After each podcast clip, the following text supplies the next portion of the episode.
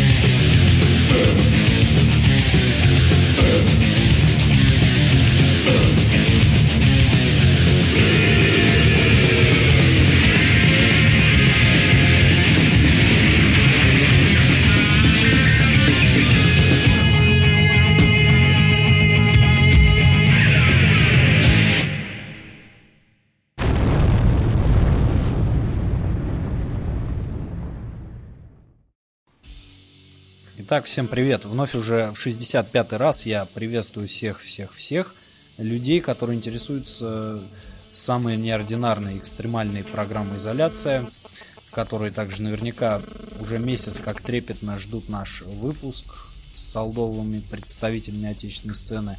И в частности, благода- ну, благодаря некоторым людям, конкретно это Вова из Cannibal, которого я хочу поблагодарить и передать привет, в свое время настоял на том, чтобы я обратил внимание на старейшую группу Фронт, которая сегодня у нас в гостях в лице э, вокалиста Севы, гитариста Бориса и барабанщика Павла.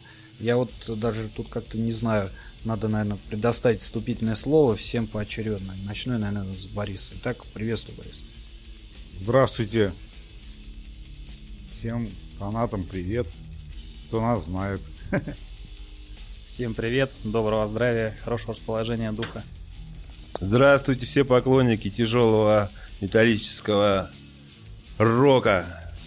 Рад вас слышать, видеть, блядь, не хуй знает. Короче, привет всем. Да, итак, э, начнем, наверное, с горячего, обсуждать всякие темы. Я даже вот не знаю, наверное, моя проблема в том, что я не знаю, с чего начать. И, наверное, начну с того, что вот просто поинтересуюсь у старейших представителей э, российской сцены о нынешних запретах и гонений, которые происходили в прошлом и позапрошлом году на нашей сцене э, с приездом западных команд да и с отечественными, в принципе. Наверное, Сев, к тебе адресую вопрос. Не знаю, на самом деле, мне кажется, запретов не было особо никаких. Хотя э, запреты в основном у нас в мелких клубах происходят это с засилием наркотиков, потому что в последнее время там всякой хрени понавыдумывали. Но я сейчас уже перестал увлекаться там особо наркотой всякой и так далее. Вот, но по слухам, по видам, это то, что я вот такие знаю, что есть мероприятия, некоторые были сорваны там людьми, так сказать, в форме и во всем таком, а, в связи с тем, что там шмонали всех на наркотики и находили наркотики. А сейчас засилие всяких там химозных хреней, и люди уже котлетами вмазываются по вене. Ну и, естественно, не только котлетами, а и, блин, этими самыми насваями. Некоторых знаю чуваков, которые усиленно вмазываются насваем. И хотят подсадить всех окружающих на это дело. Пытаюсь, сопротивляюсь постоянно на эту тему, но все равно они насильно пытаются меня втянуть в это. Вот, ну, короче, запрещают, запрещают, э, наводят шмон э, на все э, мероприятия именно по поводу наркотиков, потому что, блин, просто люди стали торчать как-то, изы... ну, я бы сказал, не изысканно, а изощренно, то есть они начинают втарчиваться от всего чего угодно. И сейчас химия и, извиняюсь, все остальные науки, которые сопровождают производство наркотических средств, они, естественно, подросли и выросли доступа к материалам стало больше. Что вы ржете-то? Вот. И, короче, начинают шмонать там всех подряд, кто, собственно говоря, находится в этих концертных залах. И надо же, о, чудо, находят дохерища наркоты. И думают, ёб твою мать, откуда же такая хуйня? Да потому что нехуй самим устраивать эту всю шнягу, блядь, и продавать наркоту детям. Это все идет а, сверху, блядь, я считаю, издалека, блядь, все это крышуется, как говорится, и так далее. И злонамеренное старчивание населения, оно имеет место быть. Вот. А потом концертики у нас накрываются. Да скоро все запретят нахрен. И это будет классно, потому что это будет уже андеграунд, как раньше было. И мы вспомним еще те времена. Главное, чтобы всех, блядь, не пересажали. А с другой стороны, как говорил известный, блядь, патриот Шариков, блядь, твою мать, говорит, у самих револьверы найдутся. Вот так вот. По материалам следствия, которое было, по материалам дела, которое было возбуждено Э, вот после запрета концерта Cannibal Corpse в Санкт-Петербурге, э, там э, в протоколах твое имя присутствовало как дилера, который пытался распространить наркотики на входе у клуба. Вот я хотел уточнить, это так или не так? Я на самом деле, да, я пытался как бы торговать маргарином там на входе концерта Cannibal Corpse, да, и мне сказали, что как бы сначала меня повязали, сказали, э, нашли несколько, естественно, замороженных слитков, ну, этого самого маргарина, вот, я просто, у меня дядя работает на маргариновой фабрике, и я, соответственно, ну, пытаюсь как-то свести концы с концами и подторговываю на death metal концертах э, маргаринчиком. Вот, меня повязали, сказали, типа, все, пиздец, чувак, ты как бы продаешь, э, собственно говоря, какой-то новый наркотик. Я говорю, пацаны, э, это нереально, это, не, это маргарин. Они говорят, ни хрена. Вот, то есть я оказался не в том месте, не в тот час. И в итоге, короче, провели экспертизу и, собственно говоря, выяснили, что это на самом деле действительно наркотик. Вот в чем все дело. Да, и сказали, ну, ты наш чувак, и отпустили.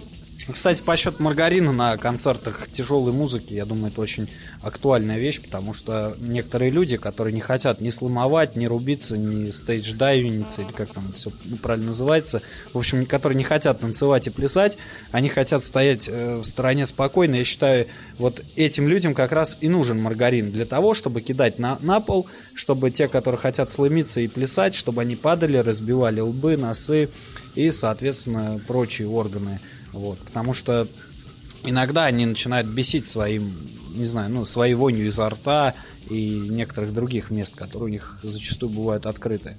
Ну, а в общем-то, что происходит с группой Фронт на сегодняшний день? Вот, если так вот брать. Я тоже слышал, что участников в свое время, пару лет назад, задержали также, по-моему, за наркотики или за то, что там они поддерживали какую-то террористическую организацию вроде как. Нет, вот раньше было, раньше, когда был, называется, черно-красный совдеп, и вот э, Борис, он непосредственно организовал группу «Фронт». Сейчас он машет руками, чтобы я не сливал его имя и фамилию, чтобы его потом, естественно, не цепанули за это. Но было дело, э, и коль что то пошло, коль я рассказываю, когда э, нашего гитариста Бориса, так сказать, посреди утра хватают и волокут, собственно, в КГБ, тогдашнее оно было, и заводят в такую комнату, в которой висит, собственно, такой фонарик, раскачивающийся, и круглый стул, прикрученные ножки, к полу прикрученная табуретка, да, все вокруг крови, Боря, поскольку, да, и тебя сажают и говорит, говори там что-то, типа, что, что, ну, твое имя нашли, как бы, по-моему, в записной книжке колумбийского наркокартеля, там какого-то, блин, этого папы Карла. Откуда ты, говорит, взялся в этой записной книжке? Тогда сотовых не было. Вот, и он, соответственно, что-то затусовался, тоже по маргаринным делам каким-то, конечно, блядь, скорее всего. Случайно оказался в записной книжке. Его повязали, да, пытали и так далее.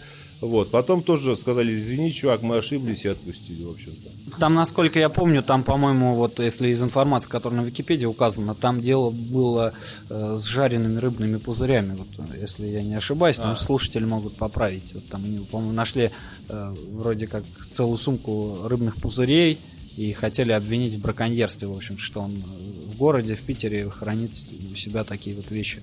Вот. Ну, а вот... Э, У нас сейчас за пузыри также к терроризму приравнивается уже сейчас. сейчас. Ну, это редкость, как яйца Фаберже, в принципе. Да, сейчас за это уже не погладят, так сказать. Кстати, Сефа, а как ты вот предложил бы бороться с вот э, подобными явлениями? Ну, что я могу сказать? Мне кажется, надо развивать, так сказать, самосознательность в людях. То есть, грубо говоря, если сказано, что нельзя там рыбачить, допустим, там-то, там-то, то надо идти туда и рыбачить, потому что ну, нельзя, что весь мир принадлежит людям по большому счету. Как нам говорят, типа, вот у нас до хера газа, у нас до хрена нефти и так далее. А ни газа, ни нефти, все дорожает, ни хрена нету, и все живут в говне.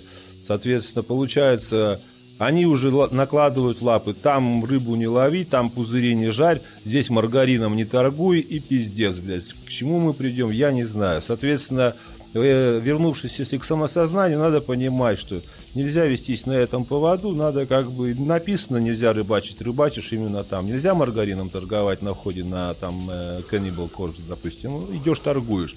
Да, это как бы будет сложно, это будет как бы, конечно, может быть какие-то преследования будут, но с другой стороны из искры возгорается пламя, народ поймет, что именно так жить нельзя, и все в конце концов будут полностью да, жить, как говорится, в гармонии с окружающей средой. Хорошо, ну а вот э, тут ближе к теме, так как у нас программа, касающаяся музыки в основном, я хотел бы узнать о твоем взгляде на такие вещи, вот как ты говоришь, там нельзя, нельзя, нельзя, да, вот они, например, э, говорят также, что у нас запрещен в стране гомосексуализм, но при этом показывают на Первом канале, на, ну и на втором, и на третьем, и на десятом вот эти вот э, гомосексуальные музыкальные концерты и клипы. Вот как ты считаешь, как вот с этим бороться нужно? Ну, на самом деле, очень много у нас э, показывается всего. Там, если там посмотреть «Голубой огонек», не только гомосексуализм, там хрен знает, что показывается. Поэтому, если мы сейчас начнем бороться с этим всем, ты говоришь, вот бороться, да по большому счету, нахрен с ними бороться? Да пускай все как бы. Так же, как они скажут, что они с нами борются. Ну, кто-то, может быть, с нами борется, там, с людьми, которые там играют, слушают тяжелую музыку. Но суть-то в том, что да всей жизни не хватит там со всеми бороться. Пускай они там сами это самое, как хотят, разлагаются или там развиваются. Вот. Дело в том, чтобы так сказать, наша тусовка, она хоть на нашей тусовке не ставили пальцы, так сказать, палки в э, колеса. Вот в чем все дело. Это если сейчас начнется вот такая шняга. Я что-то слышал о том, что там типа сейчас какие-то там тоже с авторским правом какие-то законы какие-то вводят, что там кому-то нельзя выступать где-то там для того, чтобы выступить, надо там какие-то, блин, сдать анализы, блядь, пиздец. На яйца глиз, по-моему, и так далее. Ну, это бред какой-то вообще. В частности, все мы играли еще тогда давно, когда была литовка текстов, когда там вот э, в раннем фронте непосредственно как бы были проблемы там опять же с, с секретными службами, потому что, да, нельзя было тогда петь еще при коммунизме, там, черно-красные какие-то идеи пропагандировать. Я лично волнуюсь за то, чтобы мы не вернулись все-таки к этому.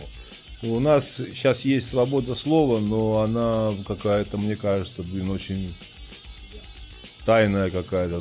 По-моему, какой-то там блюд, блядь, как Таинственный Мердок мешает проникновению, так сказать. что-то там происходит, что я боюсь, как бы что ни случилось, вот в чем все дело, да.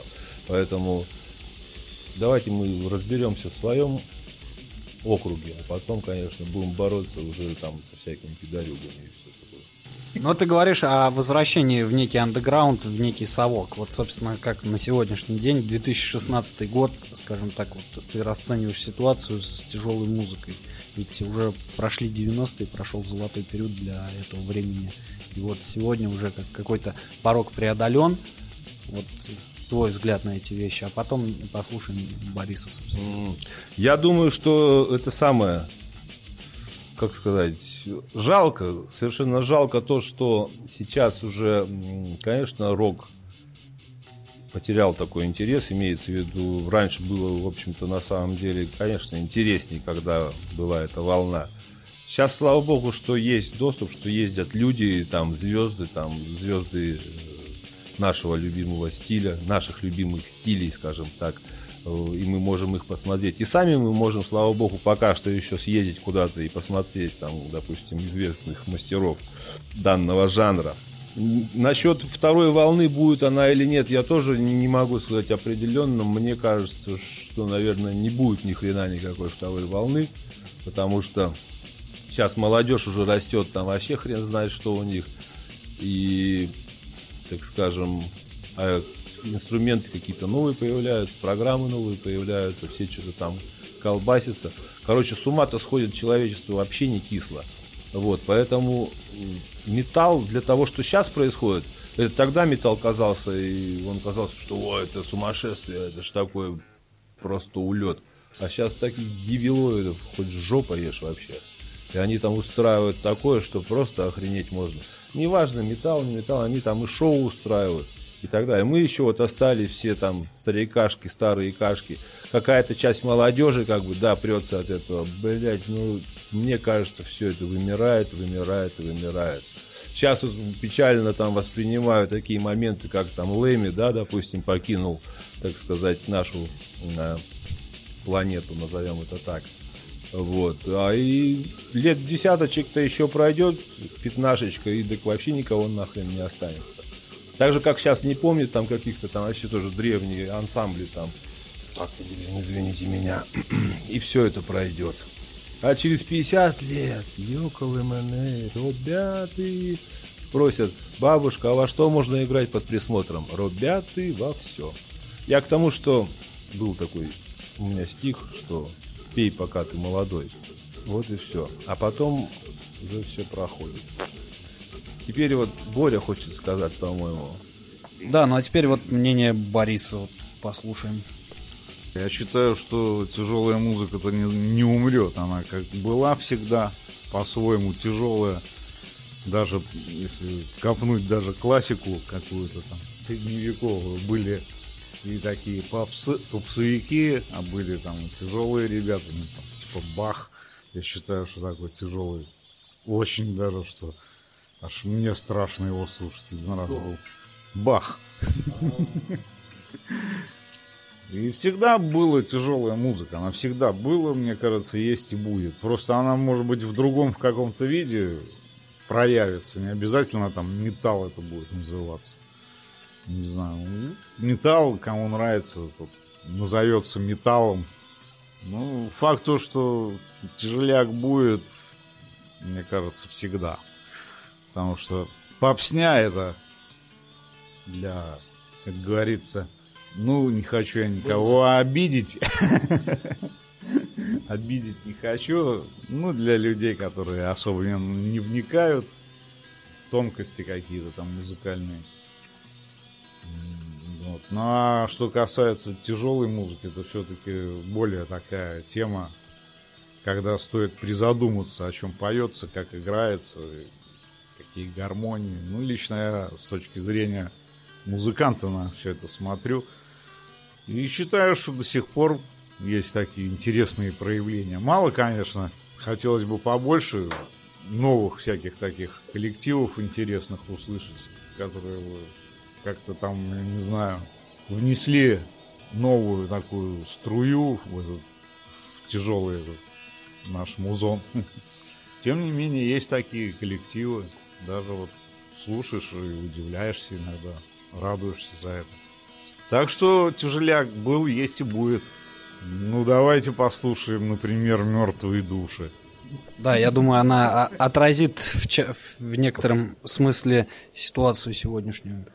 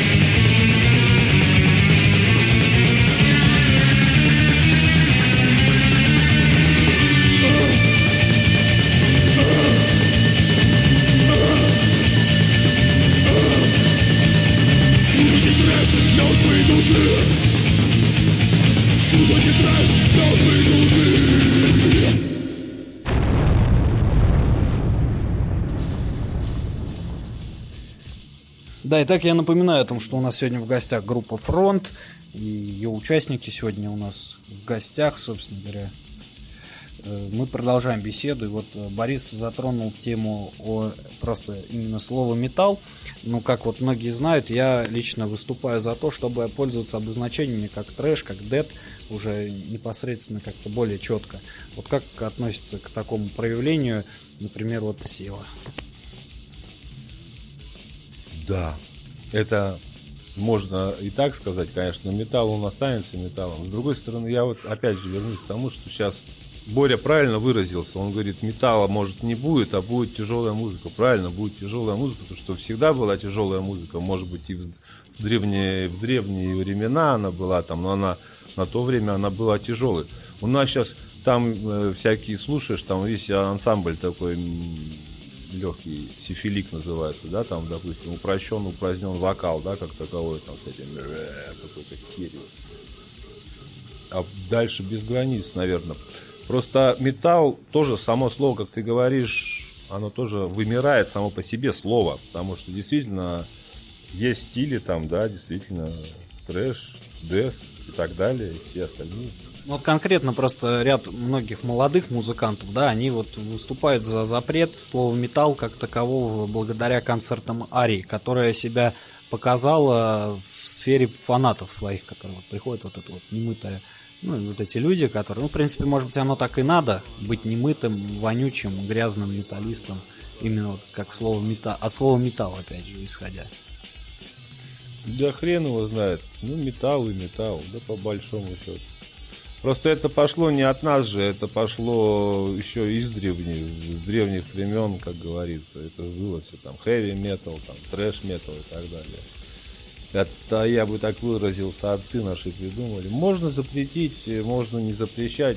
У нас, как сейчас вот полицию, у нас прошла реформа полиции, можно сменить имя, допустим. А суть осталась та же самая, еще хуже стала, допустим. Поэтому можно бороться за отмену слова металл, но трэш останется, да, допустим. Ну вот, кстати, споры возникают по счету трэш, по счету стилистик. Вот, э, там я объявил о том, что ВКонтакте ищ- ищем группы, которые первые начали играть DS, и, в принципе, там ряд людей приписал сюда группу Фронт. Вот, хотя, ну, я лично считаю, что это более, наверное, трэшевая команда. Вот, наверное, спросим все непосредственно, к чему он А вот относится. нет, у нас Паша же, он очень разбирается вот в этих всех бластах. Э, Бласт э, в стилях, так сказать, барабанных. Вот. В связи с этим, я бы сказал, поскольку у нас присутствует, да, бласт достаточно усиленно вот в последнее даже время, то можно, в принципе, назвать это и дес-металом в какой-то степени. У нас всегда была такая ярлык присобачен, это было трэш and death, то есть э, как и есть рок-н-ролл, так и есть трэш and death, то есть между что-то такое, и то, и другое присутствует. Э, В музыку фронта нельзя назвать галимым трэшем, потому что да, присутствуют как бы Ранний фронт это вообще типа heavy metal практически. Конечно, там 80. Песни изобретены в 85 году. Ну, хотя тогда и уже были трэшевые команды. Slayer там.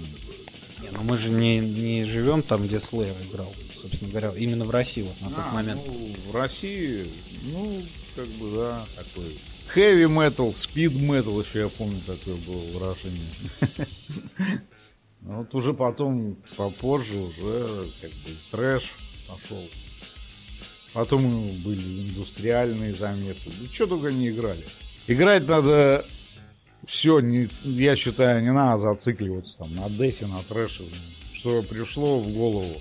А в голову приходит в основном тяжеляк жизни, блин, наверное, из-за нашей. А была такая тема, что мы были в деревне Букатовка в Саратовской области. И к нам такой приходит какой-то чел и говорит, ребята, слушайте, у меня там свадьба какая-то там.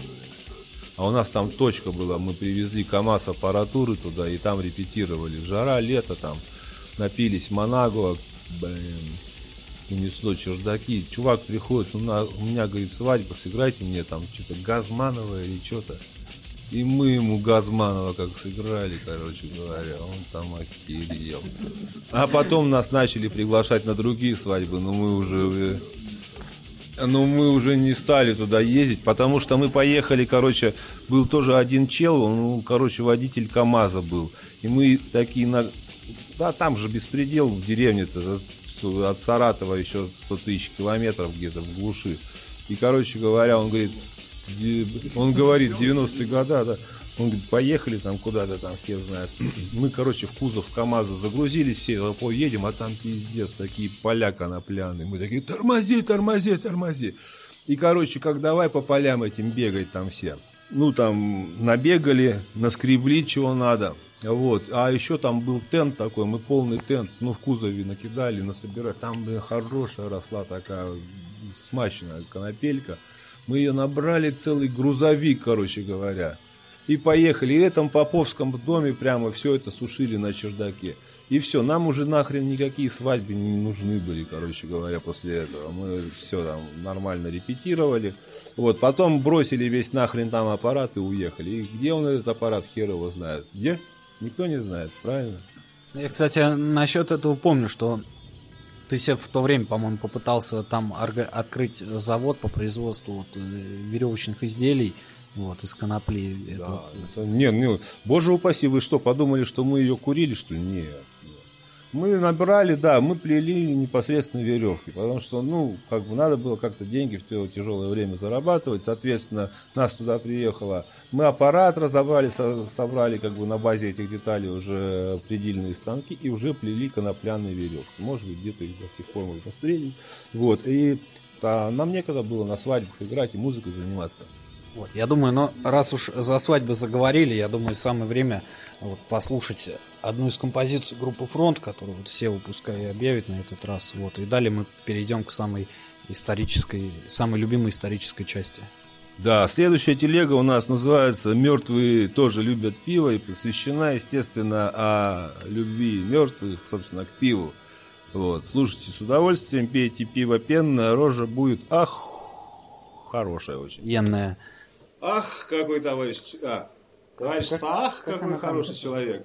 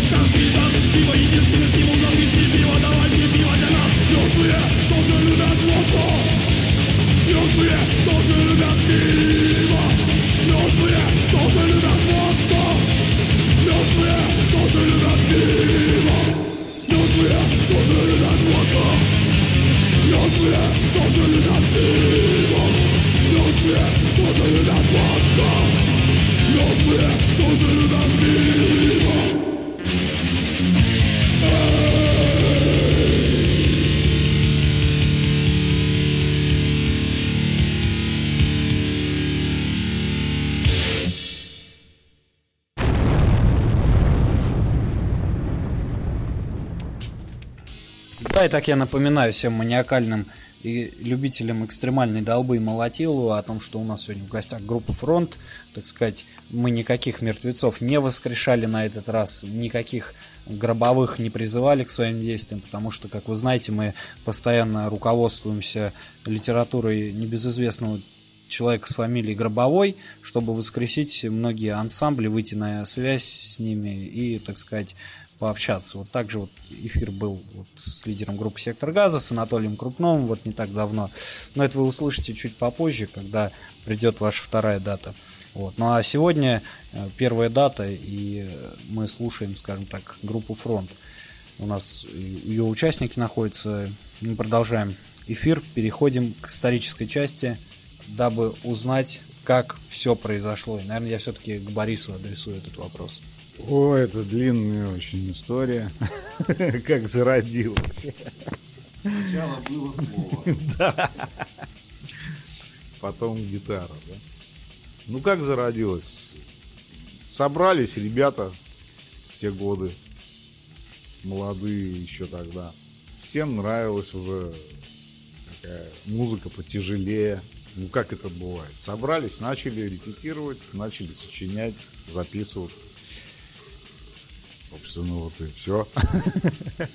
Ну, я думаю, тут э, нужно уточнить вопрос, чем были вдохновлены на тот момент, потому что это многих на сегодняшний день интересует, ну, конкретно молодое поколение, которое копается в истории. Все-таки, что за музыка была, как ее доставали и где вообще узнавали они. То есть, я так понимаю, группа Шах на тот момент в Ленинграде не имела никакого веса, в отличие от того же Цоя.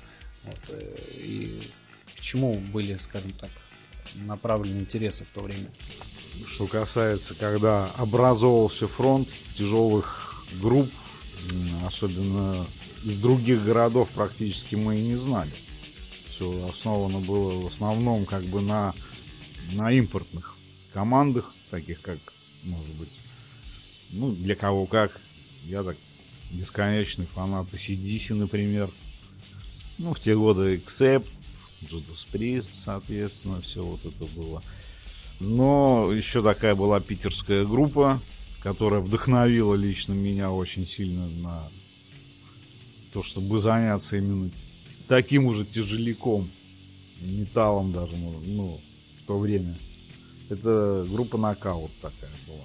К сожалению, что-то сейчас э, ее нету, но люди еще играют до сих пор тяжелую музыку в разных проектах. А так, в основном, конечно, вдохновляла западная. А как происходил на тот момент вот, э, доступ к, к трекам, к этим самым? Ну как уже... Через принципе- рок-клуб ленинградский? Да нет, какой рок-клуб ленинградский. К нашей музыке рок-клуб ленинградский практически. Отношения вообще никакого не имеет. Ну как, э, пластинки, соответственно, покупались, продавались, менялись. Вот та- таким образом мы слушали, записывали на бобинах, там переписывали друг у друга. Ну, я к тому моменту, когда играл, начал играть, ну, скажем так, тяжелую музыку, такую же, действительно тяжелую. До этого я принимал участие в группе АУ, которая по тем временам мне казалось тоже очень даже тяжелой. Особенно после там песнеров. Ну, Что еще? Какие там такие. Очень, конечно, вдохновляла питерская группа Пепел. Но они играли хард-рок. Добротный хард-рок. Даже сейчас не знаю, существует проект или нет. Давно ни с кем не общался, к сожалению, но вот такие группы, как вот Пепел, Нокаут, собственно, нас, наверное, и собрали. В то время вот присутствовало ли ощущение того, что вот эти все хардроковые команды и прочие стили, они играли, скажем так, поистине совковую музыку, а вы вот такие современные. Ну, Внутреннее ощущение именно. Ну, нет, ну как, это пе- переходный такой период, когда действительно все это перерождалось из хард-рока в более тяжелые направления. ну, на тот момент металл. Почему? Это, это классика, в принципе. Мы на ней воспитывались тоже. Тоже не слушал из, из музыкантов теперешних, даже независимо от того, что играют, тяжеляк или попсу, такие группы, как Led Zeppelin, Deep Purple. Ну и, естественно, Black Sabbath, там, не знаю. Все это вот хард-рок, это тоже хорошая тема. Даже блюз, и то это тяжеляк был, как когда-то. Элвис Пресли, тоже, наверное, в свое время то поколение считалось, что это вообще какой-то бешеный человек там. Хотя мы сейчас смотрим, слушаем вроде красивые мелодичные песни. Вот сейчас Сева что-то захотел поделиться, что-то он приуныл по этому поводу. Своими впечатлениями, как он влился в группу «Фронт» на тот момент. А. Да нет, я играл в группе тогда... Крюгер у нас тоже группа называлась же Крюгер. Крюгер. И что-то наигрались, Крюгер. Потом вдруг оказался я во фронте, и вот так и играем с тех пор. А это был, собственно говоря, 91 год по ходу движения. Вот, кстати, по счету Крюгера очень интересно твое отношение к другой группе Крюгер, которая на тот момент зародилась в городе Воронеж. Воронежская группа Крюгер, она зародилась позже нашей группы Крюгер. И это была одна из первых групп, которая начала на- нас приучать к тому, что в нашей стране возможны вот такие перехлесты имена, что думаешь, как же так? Как же люди называются так, когда есть уже и так такая группа? А потом, в принципе, вот сейчас э, ситуация с фронтом такая же. Люди там вообще в нагляк, в Челябинске, по-моему, да, они там знают, да, что есть в Питере фронт, и причем фронт, он этот уже как бы незыблемый э, с древних времен. Они берут, там какая-то молодежь в Челябинске называется тоже группа фронт. Что они этим преследуют, да хер их знает, но они прекрасно знают, они не отмазываются тем, что типа мы не знали, извините, там и так далее. Они конкретно знают и называются в нагляк группа фронт. И сначала мы что-то там как-то думали о том, что да, это какая-то шляпа, там какая-то херь. А потом подумали, да и пес-то с ними, в общем-то, на самом деле, чем мы там, о чем речь. Пусть хоть, блядь, 10, 20, 30 групп называется фронт, все равно ничего не изменит. А что ну, если мы от этого кайфово, пускай. Так вот, а группа Крюгер что? Ну, прекрасно, Крюгер и Крюгер, зашибись. В то время, кстати, ну, в то время, может быть, нас это больше бесило, но по большому счету, да, как говорится, где сейчас и тот Крюгер, и другой Крюгер? Тот Крюгер-то в строю. Ну слава яйцам, кстати говоря. Хоть, хоть один-то уцелел, господи. Также и с фронтом, может быть, как говорится, действительно, приняли там ребята эстафету, допустим, челябинские, там суровые челябинские эти самые Мужики. фрезеровщики, да. Ну, они, да, они, конечно, им надо, конечно, суроветь больше. Вот, и э, суроветь, пить больше суррогатов, чтобы прийти На завод. на завод, да, а, есть такая песня, завод, точно, у Металлики. Вот, и, короче говоря, ну что поделать, бывает такое дело, короче говоря, назовутся все там одним названием и радуются потом. Ну а так как ты, вот, в принципе, на тот момент видел, вот у тебя было видение музыки тяжелой на сцены. Да. Тоже был фанатом хард-рока и вот групп по типу, там, я не знаю, каких-то вот утяжеленных песнеров? Или все-таки был более про-западно настроен? Первое, что самое тяжелое я услышал в своей жизни, это было Скорпион. А потом уже там услышал все остальное. Ну, давно это было, конечно. Ну, мне тогда показалось, Скорпионс показалось, о, тяжелая музыка, ни хрена себе. Это там какой-то древнегреческий год, непонятно, я уж не помню, ну, давно. А потом оказывается, о, еще тяжелее бывают группы, ансамбли всяческие, вокально-инструментально. Тяжелее, тяжелее, вау, думаешь, ни хрена себе. А путь так же, как у фронта, он пройден путь, имеется в виду, мы говорили о слове металл, металл запретить. Ну, пусть мы, допустим, даже его запретили, но по большому счету фронт прошел, начиная, грубо говоря, от хэви металла там, до дес металла. Да, мы, может быть, не грайндкор не играли, наверное, скажем так, но я могу сказать, даже индастриал у нас там какие-то альбомы какие-то есть, что там какие-то тили-тили тролливали там какие-то песенки. Вот, и, ну, играли и играли. А к чему это, собственно, говорю-то вообще? А про что это я?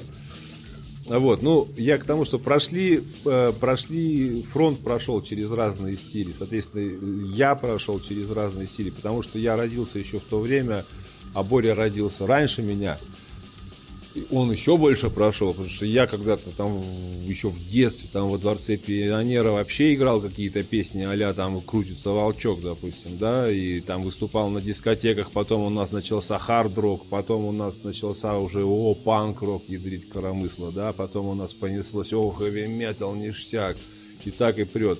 И теперь уже все это пройдено. И оборачиваешься, да, нисколько не жалеешь о том, что да, много чего-то игралось, экспериментировалось. Может быть, это не тот стиль, что когда люди некоторые бьют в одну точку одним и тем же и добиваются какого-то супер-мега успеха. Вот. э, Но зато не сожалеешь о том, что все-таки ты попробовал все это дело. Это как люди говорят, вон, э, некоторые наркоманы говорят, надо все попробовать. Вот так и в музыке, надо все попробовать согласись, без этого никак. Ну, люди любознательные, есть просто люди нелюбознательные, есть любознательные. Любознательные склонны к тому, чтобы, да, попробовать э, э, разные стили, несомненно. А развивающиеся, я бы так выразился, люди. А люди застойные, они консервативные, сидят как бы ровненько на жопе и, как говорится, играют одно и то же. Но это, наверное, скучно, мне кажется. Слушай, Сев, а вот в начале 90-х знания о московской сцене, о таких группах, собственно говоря, как Коррозия Металла, Hellraiser и так, там Div и прочие трэш-металлические банды, вот о них знания сюда попадали каким образом, ты можешь вспомнить? И когда они, собственно? Мы активно э, играли все вместе, во-первых. У нас тогда было как бы живое общение с Москвой. И Москва здесь играла, Питер играл в Москве. Мы часто ездили в Москву. Мы прекрасно понимали ситуацию по группам, кто чего и как. Было едино, ну, с моей точки зрения, с моей колокольни, я могу сказать, и, в принципе, это подтверждали многие, что в Москве была музыка более такая слащавая по сравнению с Питером. В Питере был все-таки такой брутализм достаточно. У нас было много всяческих групп, э, в то время эшелон, скажем, питерского металла, опять же, твое любимое слово. Но там такие, как Bestial Deform, там и, и же с ними подобные группы, которые действительно... Ну и фронт тогда в те же времена играли мы. Great Sorrow были, да, то есть у нас были брутальные достаточно группы, Кома, да, то есть в Москве там был как бы такой чуть-чуть он какой-то, э, я бы назвал это, они стремились Коммерции. коммерции, пауэр металлу, к техно-трэшу какому-то такому, наворотам каким-то, а в Питере все такие, у нас потому что климат такой хреновый, постоянно мокрый, сыро, влажный, и все охеревшие, и все, и у нас было более все брутальное, конечно, безусловно. Сейчас ситуация, я помню даже тот эпизод, когда не так давно он начал происходить, не так давно в моих глобальных рамках, это лет 10 назад, когда Москва начала все-таки на бруталистику выходить, что они начали как-то так лицо поигрывать уже более конкретно. Но в 90-е годы там вот именно коммерции очень много было. Но надо признать, что в Москве-то и групп гораздо больше, чем в Питере. Вот, в целом вообще как таковых. Количественно. Поэтому, может быть, я субъективен достаточно в этом. Я нисколько не очерняю, потому что действительно, как и Боря выразился, были замечательные такие трэшевые. Но очень много было такой коммерции, конечно, в Москве. Слава богу, она и поотваливалась, насколько я знаю, везде. Ну вот, кстати, на тот момент эти коллективы, они имели место на вдохновение в Питере, именно из отечественных. На тот момент, в 90-е годы, зрителю, э, зрителю в Питере достаточно было, в принципе, питерских групп. Они тогда активно работали все, и мы в том числе. И там постоянно концертировали, так это назовем. Да и московские группы, да, приезжали, но они тогда действительно коммерчески так выглядели. Да. И у них был тогда подход, я помню, что-то была какая-то тема, там куда-то приехать, выступить, надо типа платить еще деньги какие-то за что-то там. Не тебе платят, а ты еще насобирай. Это была такая коммерческая основа всего. А подход вот в то время по организации концертов был такой же, как сейчас. Вот во многих городах ныне э, происходят фестивали, да, там заявляют участников, все, но проезд оплачивается непосредственно сам, сама группа, сама себе оплачивает проезд. Вот в то время как с этим обстояли дела? Когда это начинало появляться, многие этого не понимали. Ну, имеется в виду, что мы там, по крайней мере, говорили всегда, да идите в жопу, потому что нахрен. Нам предлагали такую хрень, допустим, если, да, мы говорили, да нахер надо. Вот, но многие сейчас люди, и было это, это, в принципе, наверное, я так понимаю, такая распространенная тема. Все, деньги правят бал всей этой хрени. У нас даже, так сказать, тяжелая музыка вся погрязла в этой хрени, хрени, поэтому это печально, безусловно. Не вернуть те года, да и нужно ли их возвращать, потому что, ну, было так, стало так, а толку никакого. Ну да, я сейчас, наверное, предлагаю прослушать очередную вещь группы Фронт под названием Диаблера. И далее продолжим, собственно говоря.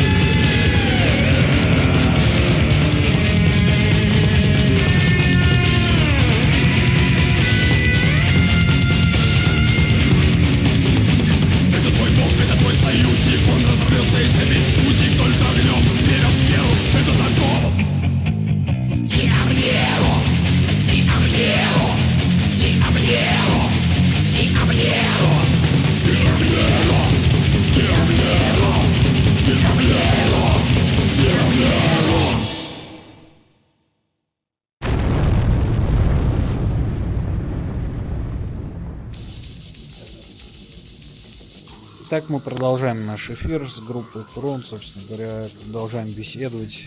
И вот э, у меня возник вопрос о записи первого, скажем так, тяжелого альбома. А, Долго ли шли к этому? Все вы спрошу. Вообще, я или, или фронт, это Ну, наверное, Фронт, в общем. Так это вот Боря, он там записывал же еще, когда... э, Ну, если говорить о группе Фронт, то Первый альбом был «Металлизация», записан был в 87 по-моему, году, сейчас не помню точно. По-моему, 87 год. Писались на студии бывшего ЛДМ, сейчас не знаю, как это называется. Э, Вот первый альбом долго ли шли? Да, в общем-то, нет. Сделали программу, и как-то так все сразу же получилось. На тот момент у нас был даже не знаю такого слова продюсер, наверное, и не знали, но как бы такой администратор группы, который все все устроил, везде все договорился. да. Артур Петров его зовут. Вот. И он молодец, конечно, как-то организовал. И мы буквально, я не знаю, за пару месяцев, наверное, записали свой первый фронта-альбом, который назывался «Металлизация». Писали, конечно, его интересно. Вспоминаю, особенно как барабаны писали. Бочку отдельно, малые отдельно.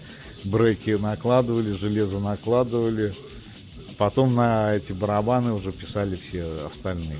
Гитары, бас. Ну, таким способом. Веселым. Но, тем не менее, альбом как-то так записали. Так распространился по стране даже, я бы сказал. Быстро.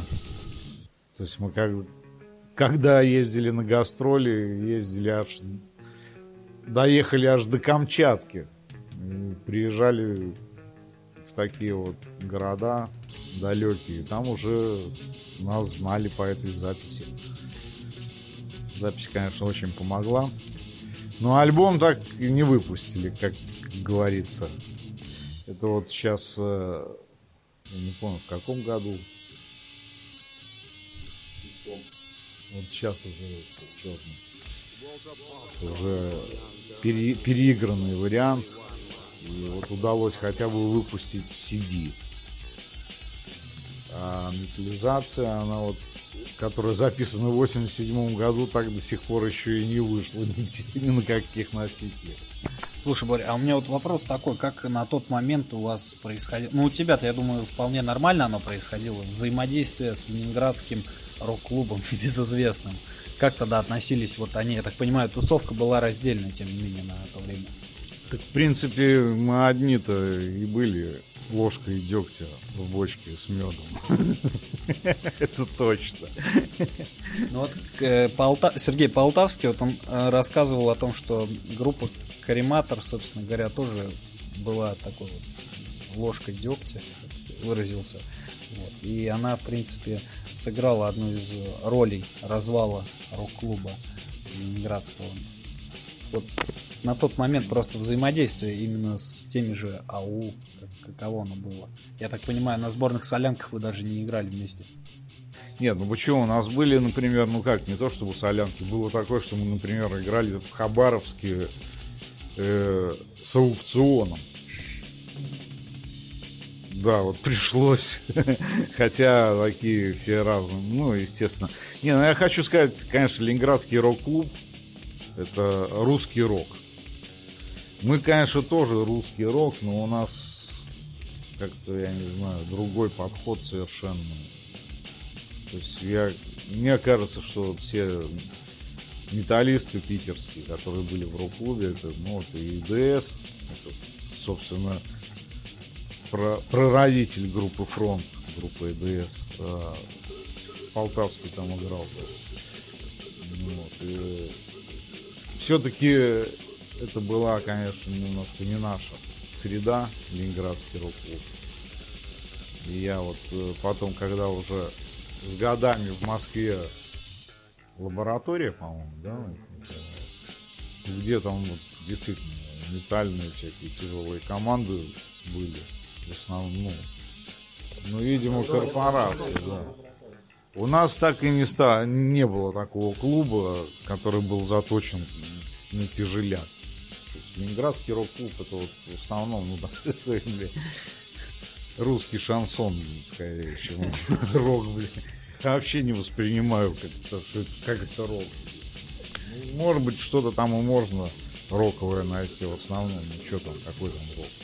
трансформировали они вот своей массой, они взяли и слово рок у них превратилось вот именно сейчас все, Говнорок. все говно называется роком. Он- Допустим, нет, ну как вот назвать там Диана Арбенина, это рок?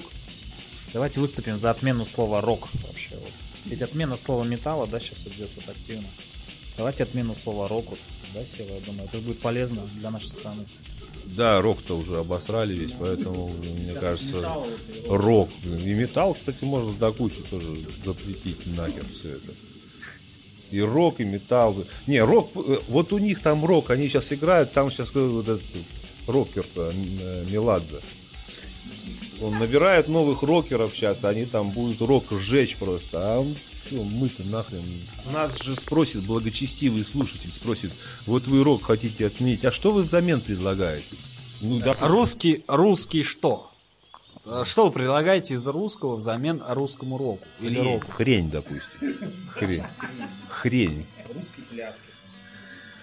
Ты хочешь к истокам вернуться, да? Типа, типа, ага, русские пляски. Ничего. Тогда, тогда фестиваль нашествия, тогда, тогда фестиваль нашествия придется как-то, я не знаю, переименовывать, наверное. Просто не нашествие, а пришествие новое.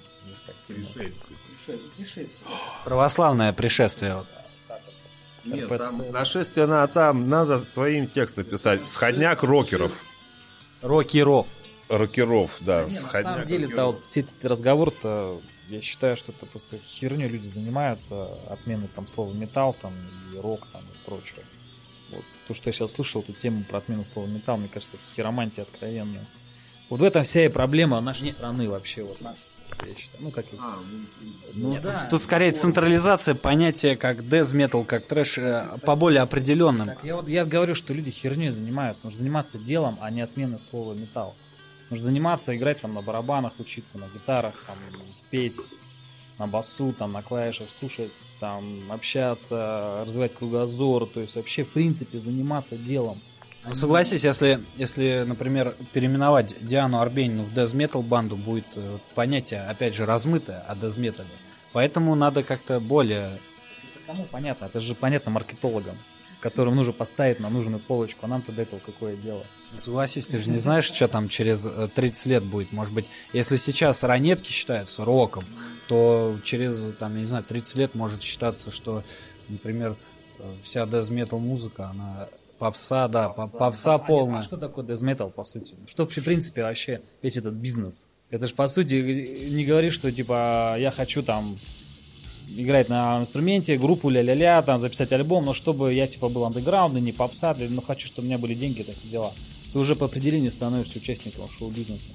Ну это да, я с тобой согласен. Тут не убежишь, и нужно просто, говорю, делом заниматься, а, а не хиромантией вот этой вот. Отмены, там, запреты, все дела, это все херь полная.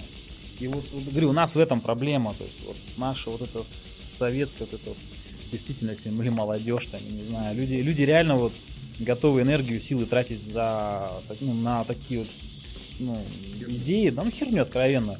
А позаниматься делом, короче, да, вот посидеть там вот реально вот, ну, на инструменте позаниматься, хотя бы изучить там нотную грамоту как минимум. Вот, там послушать какую-то хорошую музыку, вдохновиться, написать, там, сделать что-то качественное. Чтобы мы не слушали, например, вот наши команды, да, вот, ну, там, любые, да, типа, да неважно, не, любую вообще, вот в чем проблема? Слушаем наши русские команды, вроде классно, но тут же э, на ум приходит, есть Ария, да, но Iron Maiden-то круче, там, не знаю, слушаем Фронт, а Креатор-то круче. Как минимум. То есть, понимаете, такие дела, то есть слушаем там, не знаю, кого там, Шах тот же самый, там, Аслэр-то круче. Для него креатор лучше, продажная морда, блядь. Я понимаю, Слэр. Не, не, нет, не, Креатор, который в 90-х, ты что? Ну хорошо, а вот ты скажи, вот креатор, да, ты назвал эти команды, ты вообще вот сразу, да, с первого слушания, например, понимаешь, о чем они поют? Так это потому что родное, конечно. Послушайте креатор Coma of Souls, там, а особенно альбом Казус Конфликт, который почему-то никто не знает у креатора, что очень обидно. И там, когда он поет там Heartless Motherfucker, да, то есть все, все понятно. Это про нашу жизнь, про, ну, как бы очень как бы с нами созвучно. Вот. И у них это получается искренне лучше по исполнению, по задумке. То есть по качеству ну, записи и прочего. Потому что люди реально они этим занимаются, они этим болеют. Мало того, что они таланты, они еще этим занимаются, они работают. Просто, к сожалению, ну, мы, ну, мы все думаем, что а, пить, курить, там, бухать, там, все прочее, типа, и все будет по покатит. На самом деле, нифига, ведь нам же просто не показывают работу этих команд, адскую работу. Та же самая Пантера, там, да, которая все думают, а, там, бухарики, все дела, то есть. Но все выпускают виду, что то же самое Даррелл или Непол говорили, что мы дико вообще играли каждый, ну, много, каждый день жемовали, куда, собственно, песни-то появлялись. Тоже Даррелл говорил, да, я вообще на, на толчок ходил там с гитарой сидел там, сочинял половину, половину материала Пантеры написано вон там. То есть я не мог себе представить без гитары. Вот. И у нас, к сожалению, этого нет. Не хотят люди работать, а хотят именно отменять там слово металл, там рок, там и еще, еще прочее. Ну это да, но вот видишь, э, я, например, лично как слушатель, да, даже если не брать там мои музыкальные какие-то назвать умения играть на инструменте, я лично не понимаю, о чем поет группа Iron Maiden и группа там Creator и так далее. Ну, я просто не понимаю, я, я, я плохо владею английским языком, сразу это могу сказать, там, пусть может удивиться, но я вообще не знаю, о чем они поют, и знать не хочу. Я, мне достаточно послушать совковые ансамбли, ну или постсовковые. Поэтому э, я считаю, что если они пели, что жизнь херовая, почему нашим группам-то об этом не петь? Просто я лично не врубаюсь вот, в западном, что они там поют. Я лучше на русском языке послушаю. Почему нельзя русский язык нести Э, в массы.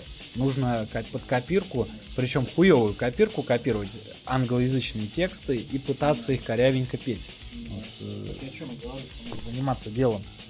Ну ты же указал, что вот э, западные, они там гораздо лучше. круче. Ну, так они лучше играют. Чё, ну, чё, чё? Так давайте перед фактом поставим, вот, э, сравним-то тот же самый креатор, там, и Шах или кого-то. Так креатор-то круче играет. Особенно альбом «Казус Конфликт». Ну, это, это, это понятное дело, но мы тут не, не технику обсуждаем. У нас, у нас своих музыкантов есть, которые и круче, чем те играют, но тем не менее. Нет, это хорошо. А, креатор поет херово, и то там, кто там еще там, кто-то поет там наше херово. Но если те делают, те поют херово гораздо лучшем качестве, конечно, буду слушать то лучшее качество. Значит, им не так херово, как нам. Я думаю, что там просто...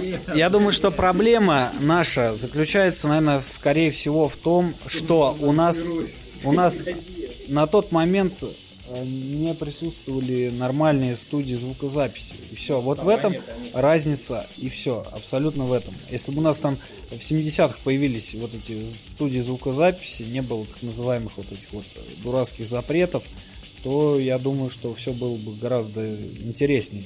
Вот я, наверное, у Бори поинтересуюсь, как, как, на какой студии писался первый альбом, собственно говоря, в каких условиях. Условия были, вот, вот, я же рассказывал до этого, что все отдельно приходилось записывать, но тем не менее записали и радовались, хотя бы чтобы это. Студии-то были, но они стоили таких денег, что мы даже и, и мечтать не могли. Это раз. Во-вторых, я могу сказать, конечно, школа звукозаписи э, по сравнению, например, с западной, это день и ночь. Потому что я еще помню, в институте киноинженеров пришел на студию, где я просто охренел. Там вообще какие-то пульты ламповые. Ну, не, не в хорошем смысле этого слова, а вообще просто там с такими рукоятками. Конечно, там и не записаться было толком. Да и сама вот эта, как бы, ну, как это сказать, культура, что ли, зву- звукозаписи, она в наших вот советских студиях была...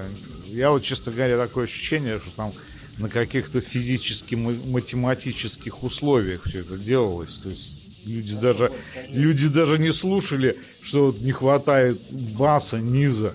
Но вот так вот, вот, так, вот такая частота должна быть.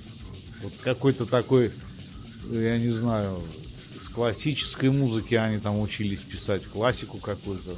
Не знаю. И как можно было писать рок на таких студиях, когда там человек совершенно некомпетентный, как это должно звучать вообще брались, писали, еще за это бабло брали. Перенеси в нашу вот эту, в чем сейчас вот Спустя, спустя почти 30 лет. Ну, что, мы вот спустя 30 лет также идем по, по, по музыке и по всему этому.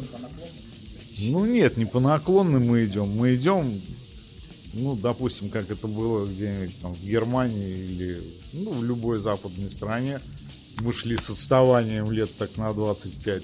Такая, такая примерно отставание осталось. А как считаешь, в чем проблема вот именно? Сего- сегодня имеется все, вот, все абсолютно, в отличие от того же 87 года для звукозаписи, но группы по, по большинству своему я тоже также поддерживаю, что выдают полное дерьмо. Культура, вот Паша правильно сказал, что музыкальная культура, потому что если люди берутся э, что-то делать, какое-то, за- заниматься музыкой, сочинять произведения, какой-то там общем, начинают заниматься помимо дела хуйней. хотят какой-то товар, но не умея заниматься, ну, нету без желания заниматься музыкой. Это действительно надо сидеть, оттачивать. Ну, у кого-то, может быть, нету времени просто на это. Там, бытовуха у нас засасывает очень здорово, если, допустим, на Западе молодежь может себе позволить заниматься музыкой, то наша молодежь этого себе позволить так не может.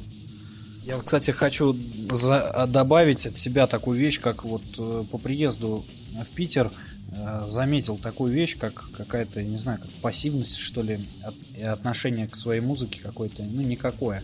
Я связался с рядом групп металлических, написал, говорю, ну вот, ребят, я приехал, я взамен ничего не требую, собственно, я говорю, ну, там, по возможности, чисто ради уважения, там, можно предоставить какие-то диски, там, не знаю, возможно, там, если у кого-то есть финансы, они могут, естественно, их там посодействовать финансированию. Но опять же, я этого не требовал.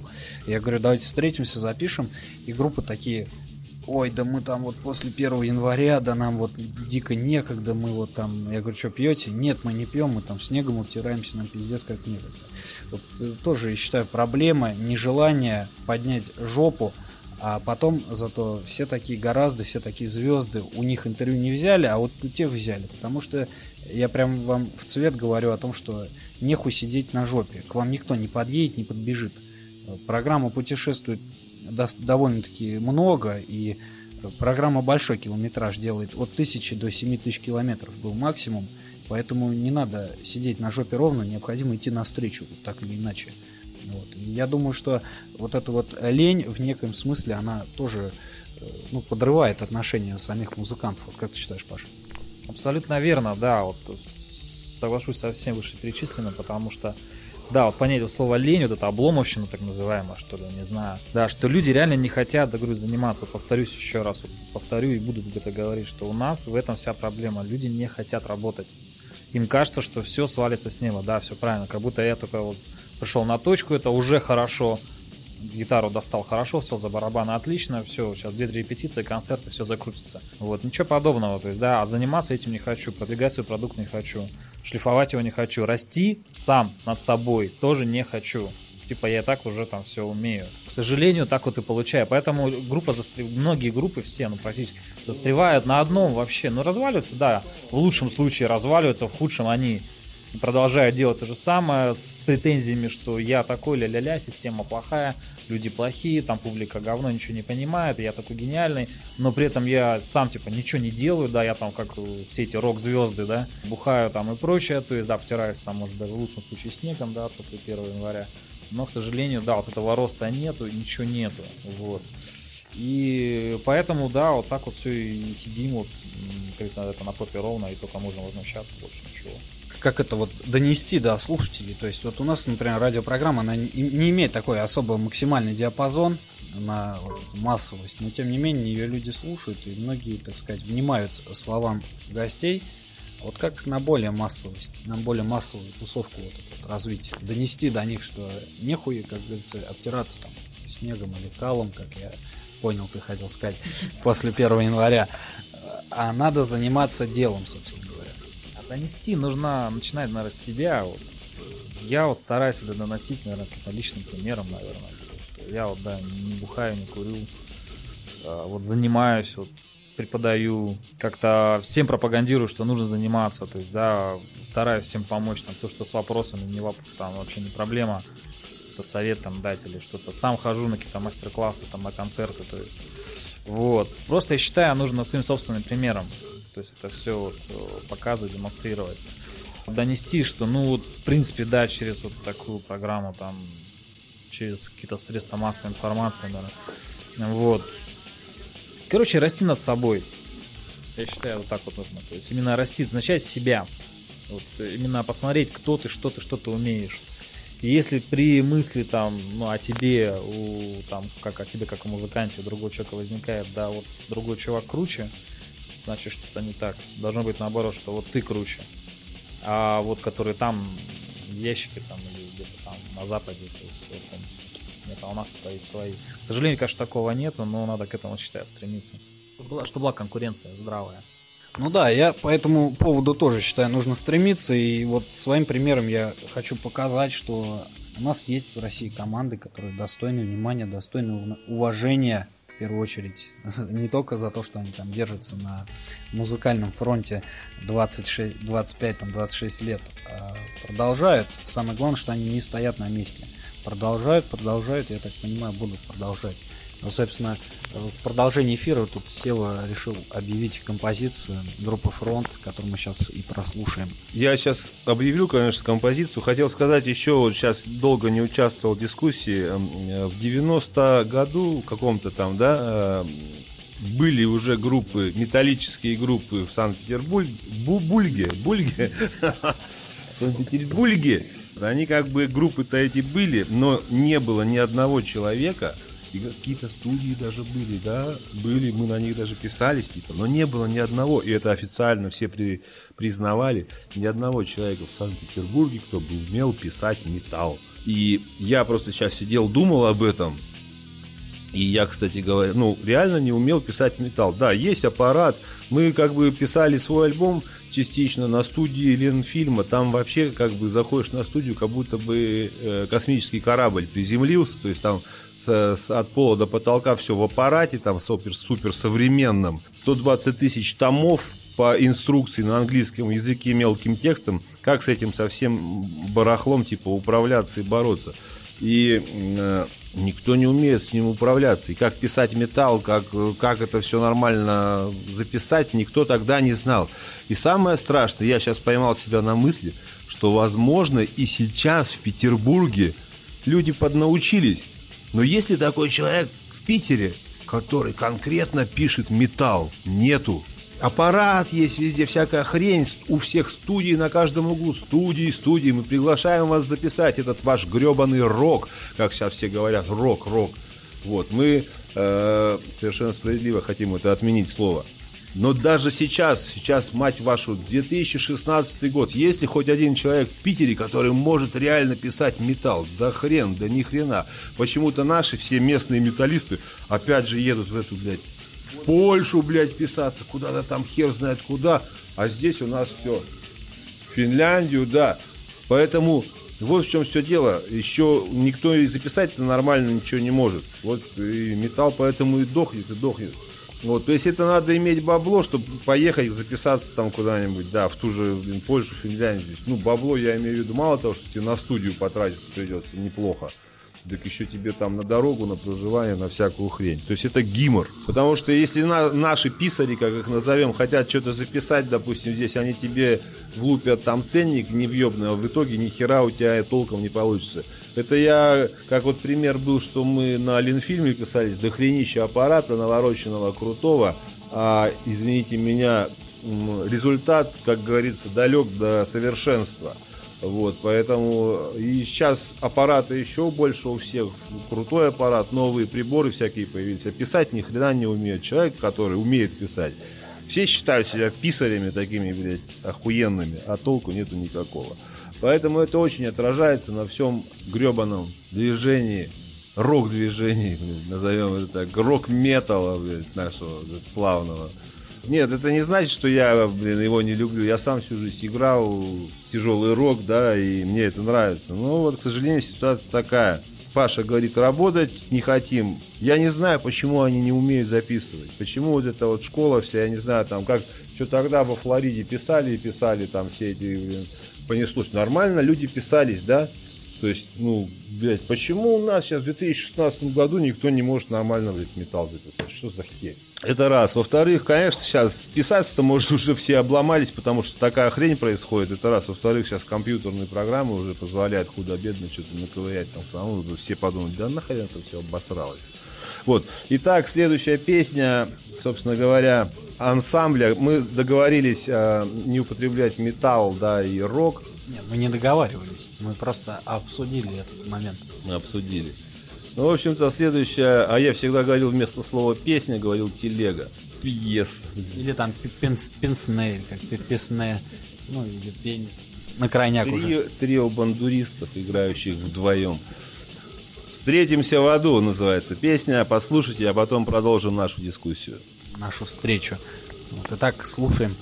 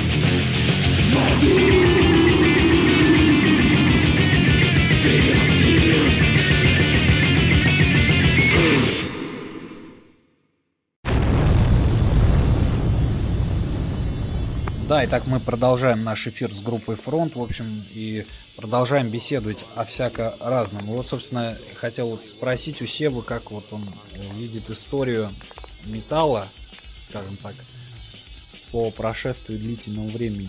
тем не менее, вот как ты считаешь, был ли подъем? Я считаю так, что подъем металла как такового всей тяжелой сцены был до 95 года. Потом развал исхождения началось, и в принципе на сегодняшний день происходит распиздяйство. Вот как ты это видишь? Металл, да, металл, он, конечно, до 95 года был подъем, потом, правильно ты все сказал, а сейчас я вижу, да ни хрена сейчас не вижу. Сейчас-то что тут видеть? Сейчас видно, что все хреново на самом деле, металл никому не нужен особо и так далее. Вот, и даже я вижу, что, допустим, некоторые у нас в последнее время коллективы, даже не заостряясь на чем-то, а коллективы там какие-то, может быть, даже известные, начинают выпускать какую-то поточную продукцию, которая тоже уже не торкает. Ничего нового, все скучно, тоскливо, как бы на этом фоне, как бы нас вот сейчас только что позвонили и пригласили, пригласили играть в клуб Банка. У нас даже названия у клубов какие-то ёбнутые, блядь. Банка, блядь. Ну что, банка, блядь. Кафе Сарделька, блядь. И хуй знает что. Пойдемте выступим, блядь. Пирожкова из Беркасси, блядь, какой-нибудь и там и так далее. Вот, поэтому у нас все хуево. У нас все разваливается. Начиная, блядь, от того, что, блядь, космодром люди строят, им зарплату там ни хрена не платят. И кончая тяжелым роком у нас клуб банка пошли выступать, там тебе нальют банку, набьют бан башню, блядь, и все что угодно. Банкой. Банкой. И, блядь, и все, и вернешься ты с банкой домой, и все, и тебе позвонят из банка и скажут, так, верните мне наши деньги, блядь, которые мы вам всучили, блядь, кредит под бешеные проценты, блядь. Скажешь, а у меня нету. Они скажут, ну вам тогда банка сейчас настанет, блядь. Из шести досок. Да. Ну так и живем. Поэтому э, резюмировать, если то я лично очень все мрачно вижу, что развитие металла оно застопорилось. Там те, кто жив еще, дай бог им долгого здоровья, они, конечно, все живы, но у них идет какая-то продукция такая отмазочная, там выпускаются какие-то альбомы, чтобы так что-то сказать, вот послушай такую-то хрень, она офигенная, там такая-то группа записала там офигенный альбом, чтобы как-то пропер, какие-то сюрпризы. Вот этот 15 год прошел, я могу сказать, сюрпризов нету.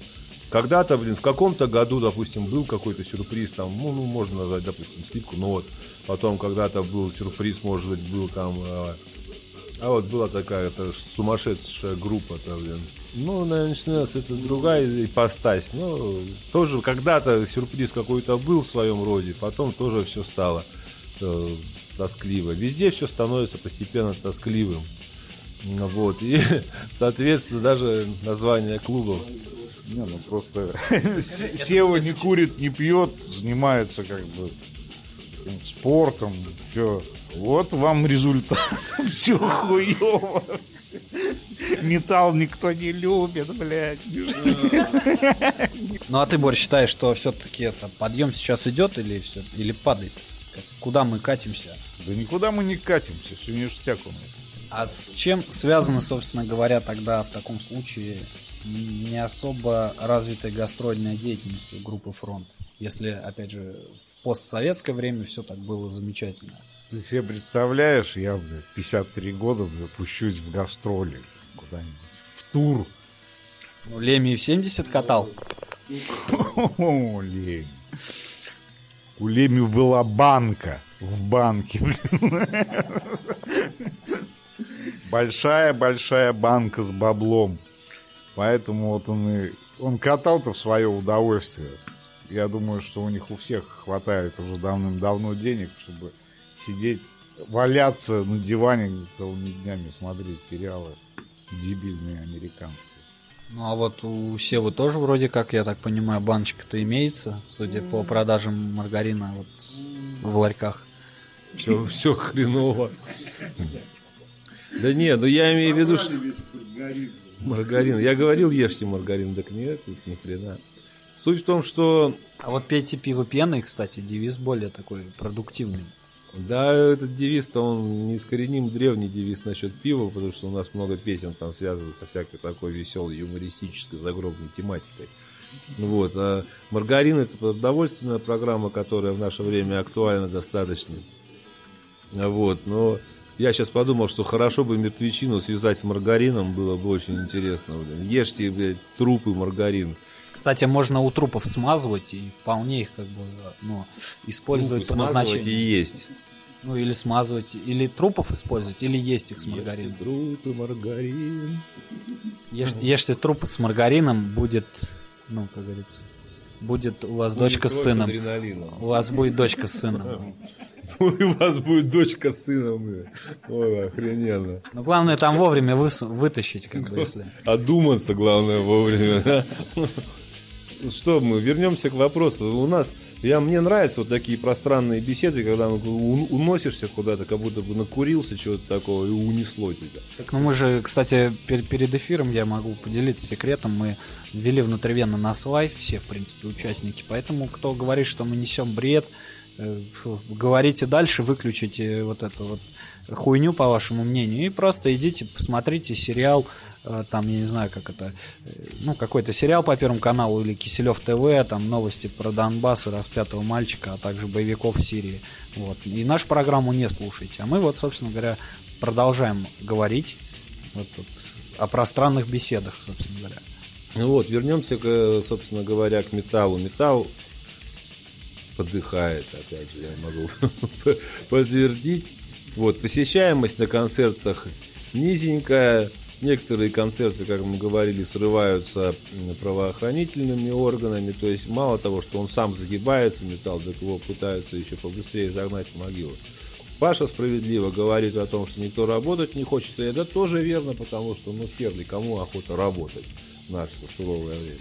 Ну Вот, поэтому все депрессивно так. Вот Боря у нас оптимистичен, он говорит, да все ништяк, все нормально.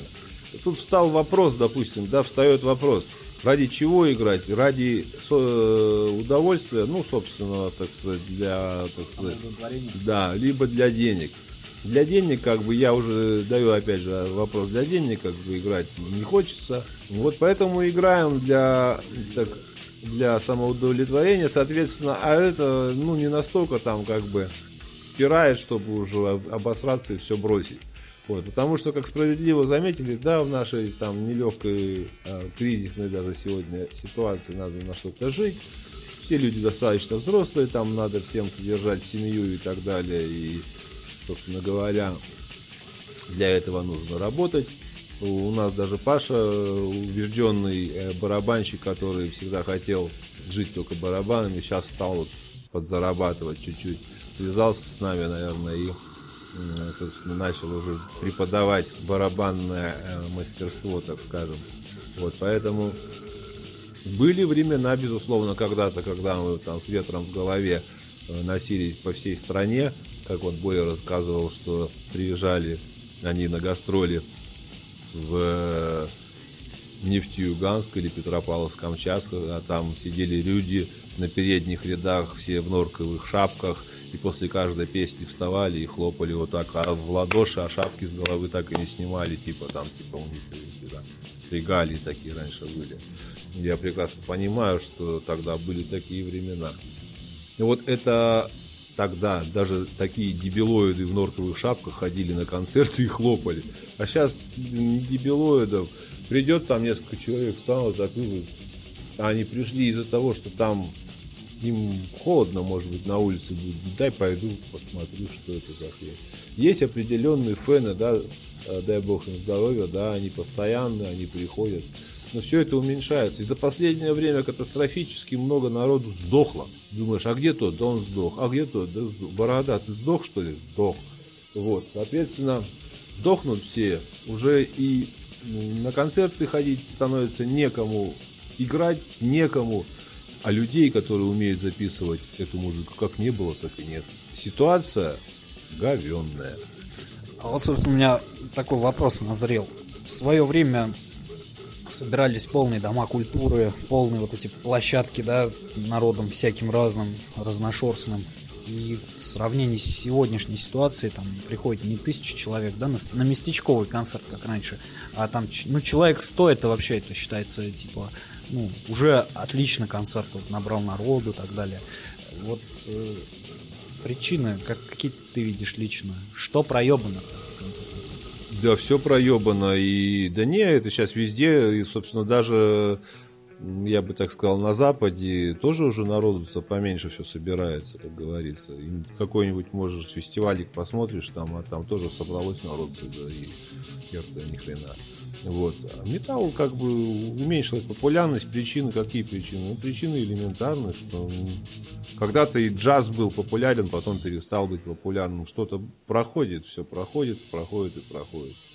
В человечестве появляются новые интересы, новые стремления, а, рождаются новые люди, которые видят свою жизнь не только в том, чтобы нажраться и блин, башкой с отрощенными хайрами.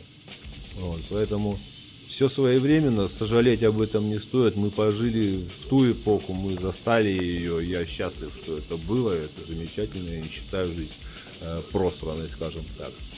Но нельзя же усираться до усрачки и блин, биться как, э, как муха об стекло постоянно и охреневать от этого. Вот, поэтому ничего страшного, все зашибись. Зато у нас есть какие-то а, новые открытия, может быть, в жизни и что-нибудь, ну, интересное. Ну, там тот же прогресс, это великая сила прогресс, которая дает нам кучу положительных таких моментов, когда ты можешь заниматься там музыкой в том же компьютере, тоже прикольно. Поэтому резюме такое, все отмирает, ничто не вечно в мире под луной, лишь только образ, угасший в тишине ночной Йокола Мэне. А там в тиши полночной так жалобно поет бескрайней прерии койот. Вот так, дорогие друзья. Но все-таки рекомендую вам слушать металл, пока он окончательно не сдох.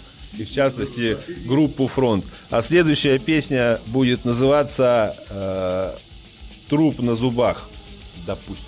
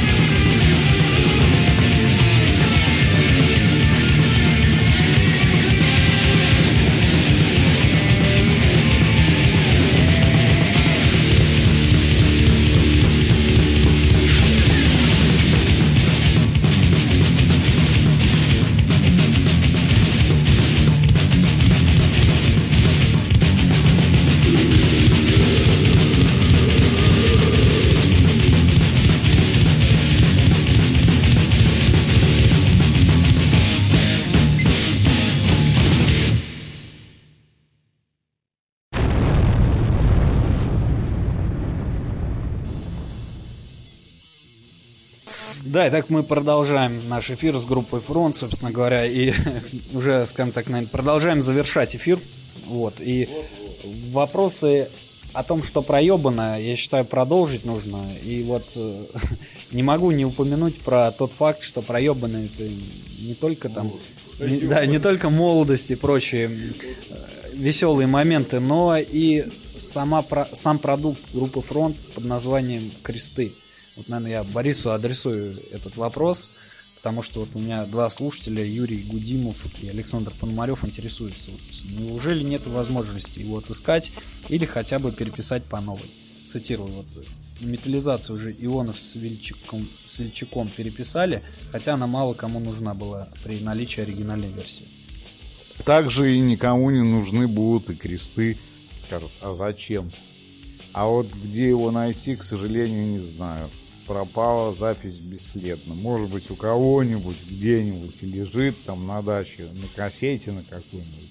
Но, к сожалению, переписывать э, опять то же самое, что-то как-то неинтересно пока. Особенно кресты. Программа очень сложная была. Очень много наворотов в музыке. И их сейчас, наверное, даже и никто и вспомнить не сможет. Так что, сожалению, пока ничем порадовать не сможет. По поводу крестов. Вот. Но это не проект, это как бы альбом назывался, а на самом деле проект Кресты был такой.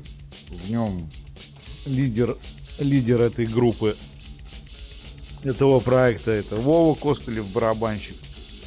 Потом Андрей Громов, вокалист. По-моему, Аркаша, да, играл? Да, Аркаша, вот не помню как. Который потом в коме. Группа Кома он играл. Ну, а сам альбом не знаю, не знаю. Но переписывать пока не собираемся ничего. Мы, собственно говоря, наверное, подведем итог. А, вот у меня вообще просто так вскользь э, вопрос возник о том, почему не все-таки не произошло взаимо- взаимодействие в свое время с такими, ну, как это назвать, брендами или как это, организациями по типу корпорации тяжелого рока. Вот что ни что, но питерские группы как-то они стороной были отделены.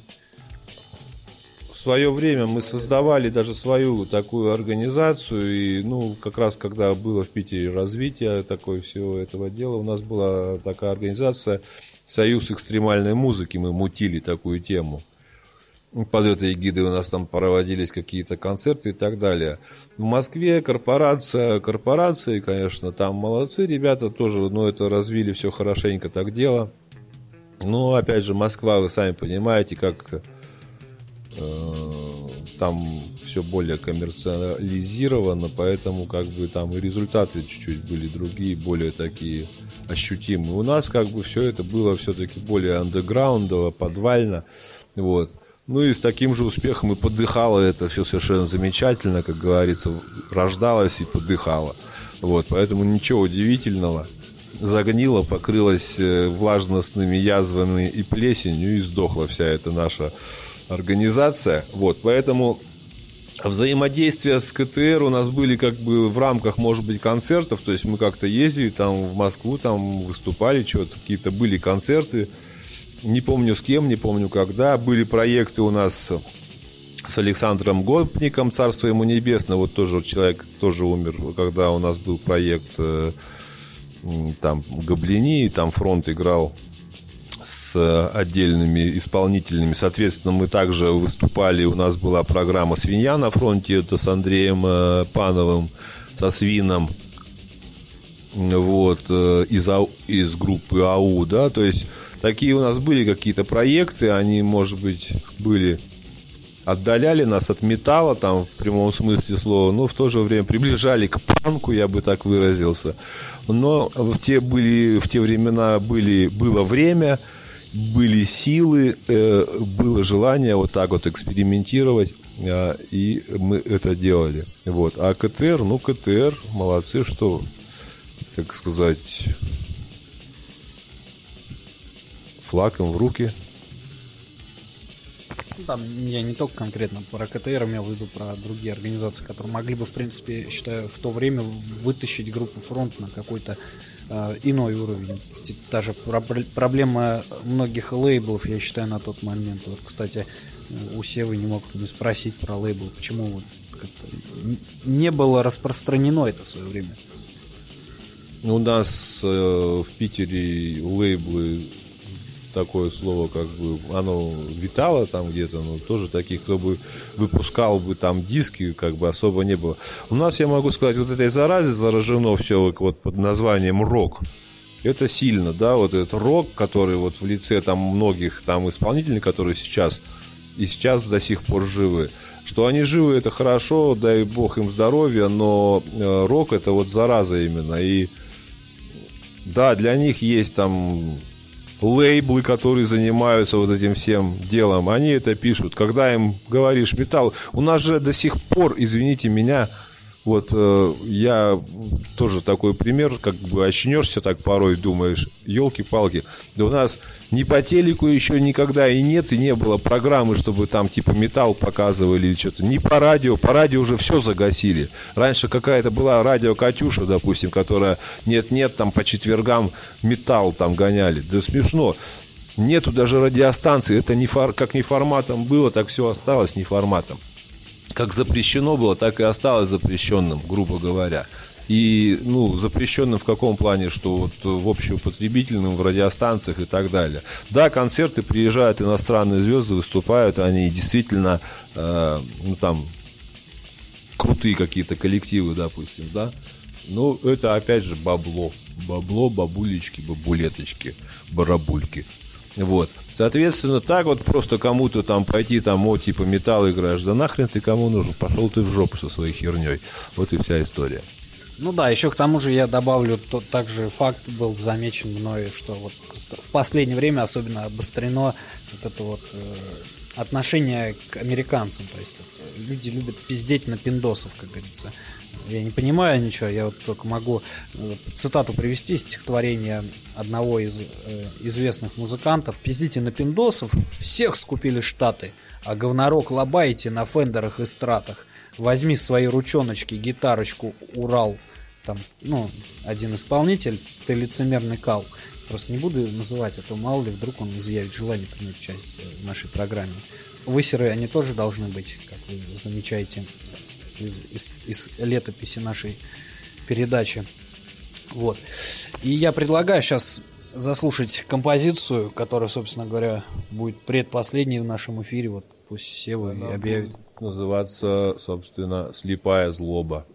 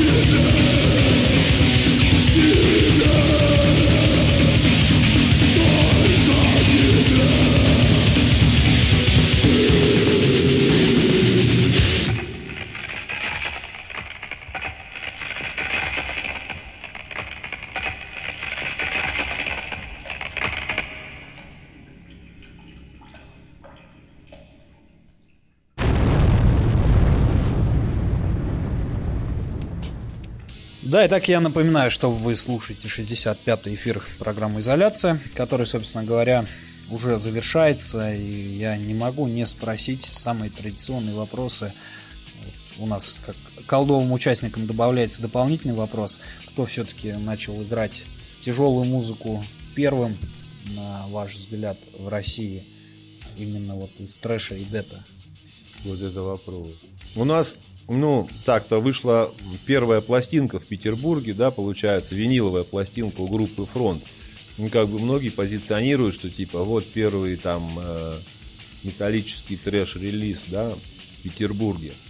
Но я могу так вспомнить, что параллельно с нами в то время, когда вышла у нас эта пластинка, играли же вот группы, естественно, и Bestial Deform, опять же, я повторюсь, собственно говоря, и Great Sorrow.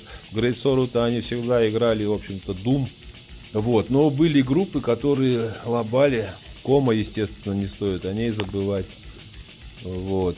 И кто первый начал, я не помню, но помню, что это было весело. Боря, может быть, вспомнит. Что-то я тоже не могу так поставить, кто там первый, кто второй. Волна пошла, и там все сидели, все по точкам сочиняли трэш. А ты, Паш, как считаешь? Честно, даже вообще ничего сказать не могу. Наверное, да, наверное, фронт 92 года, да, вот Mortal Sugar. Ну, шах-то раньше начали играть. Шах они в 85-м. А, были помощнее, да, наверное, гораздо.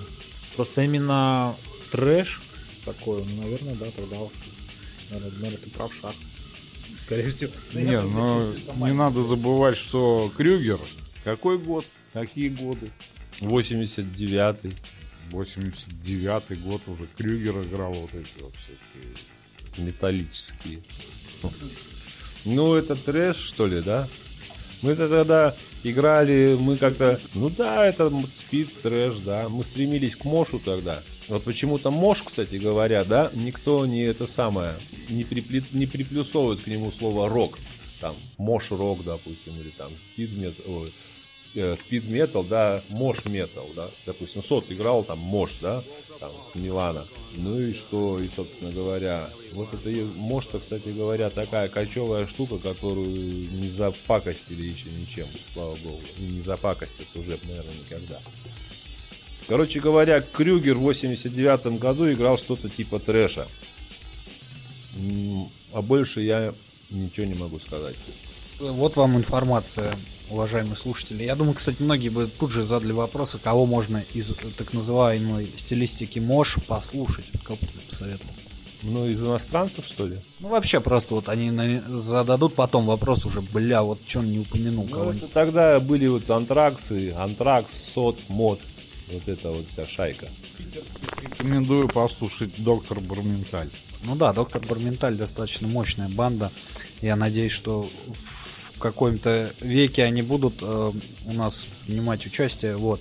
Ну, и, соответственно, предпоследний вопрос – это ближайшие планы группы Фронт. Ближайшие планы записать мощнейший альбом когда-нибудь уже такой, поставить такую жирную точку, потому что как бы э, надо все-таки ставить точки, пока это вообще как бы м, скоро все загнется. Я вообще как бы, как это называется, что-то такие мрачные на меня лезут мысли о том, что происходит в мире и так далее. Вот, поэтому, ну и с металлом какая-то ерунда происходит, поэтому хочется альбомчик записать.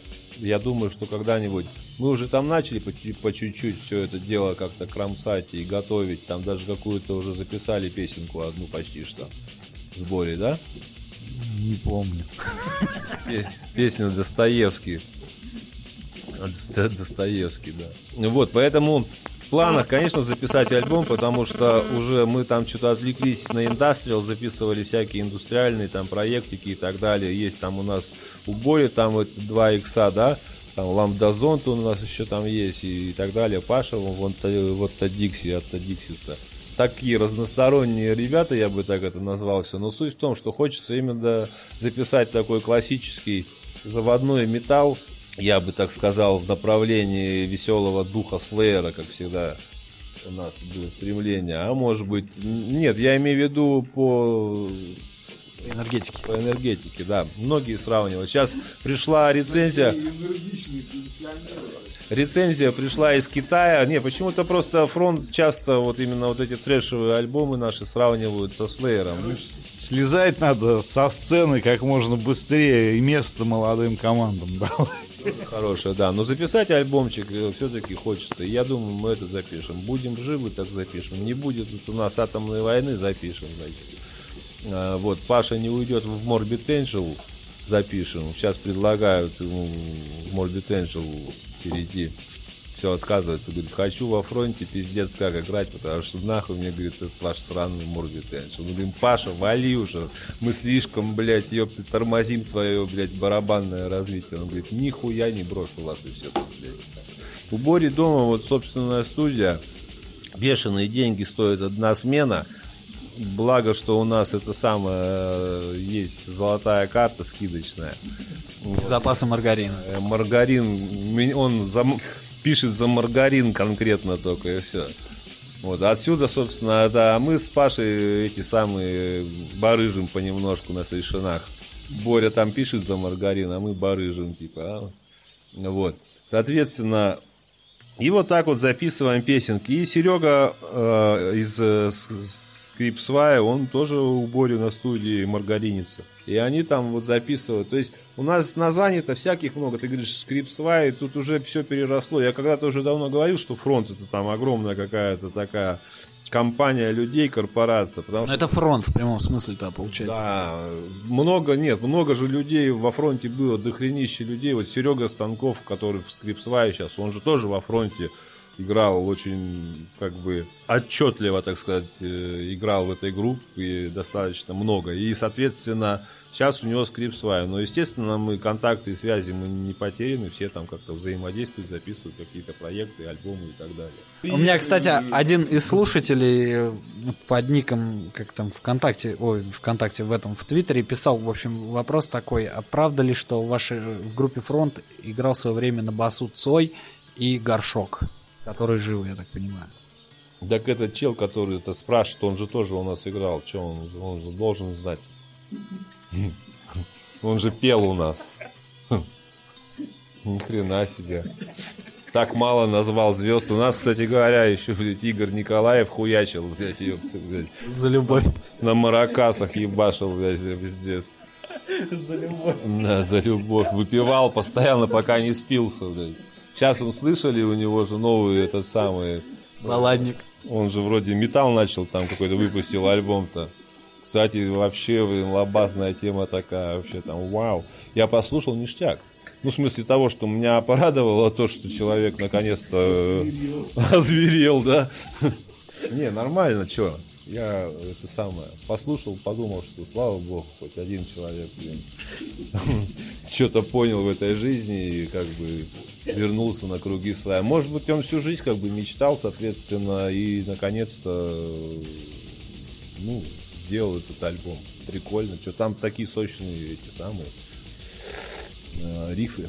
Ну, там говорят, это вот тоже многие его, ну, есть коллеги, которые работают с попсовиками, говорят, его видели неоднократно в майке Suffocation, что тоже не, не может не радовать, в общем-то, вот.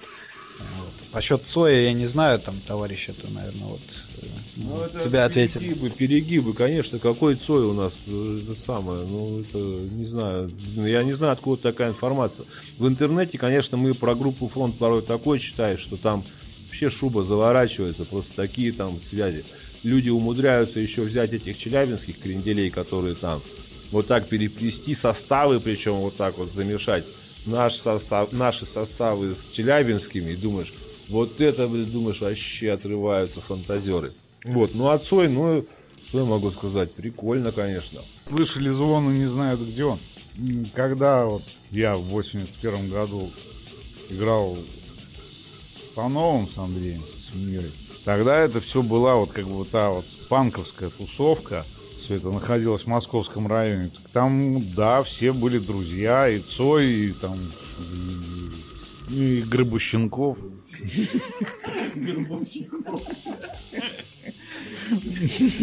Да. Вот, там и все эти... Ну, короче, вся эта шабла Клобовская. Питерская.